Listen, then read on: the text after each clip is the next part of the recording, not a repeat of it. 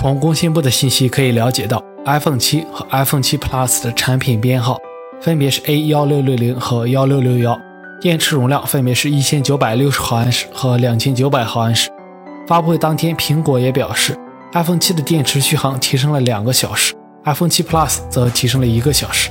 同时可以确定的是，iPhone 7 Plus 升级为三 GB 内存，会不会购买 Plus 的较多呢？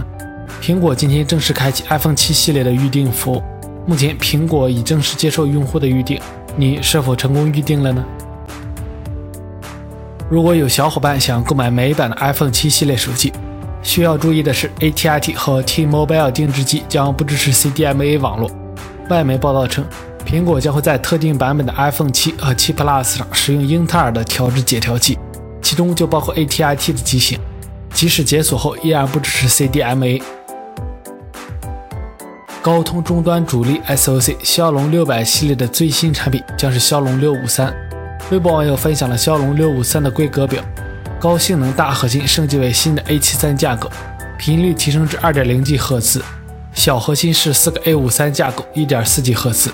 GPU 升级为 Adreno 515，内存为 LPDDR4 双通道，最高频率1330兆赫兹，支持 eMMC 5.1和 USB 3.0。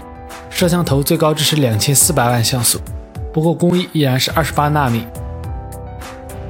Geekbench 跑分库曝光了型号为 A720X 的17年款 Galaxy A7，该机配备了 1.8G 赫兹八核处理器，5.5英寸屏幕，3GB 内存和 32GB 存储，搭载安卓6.0.1系统。根据跑分的信息来看，该机的正面和背部都配备了1600万像素摄像头。小米 Note 2的消息不断曝光，最新的消息来看。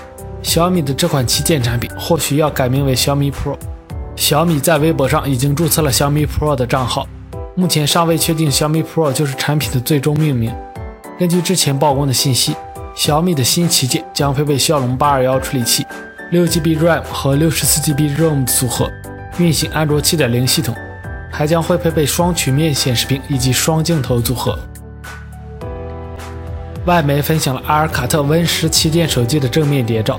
该机秉承了安卓设备 Idol 4S 的外观设计，装备高通骁龙八二零处理器、四 GB 内存和两千两百万像素主摄像头。正式上架之后，可能会命名为 Idol 4 Pro。手机的外观设计还是蛮不错的。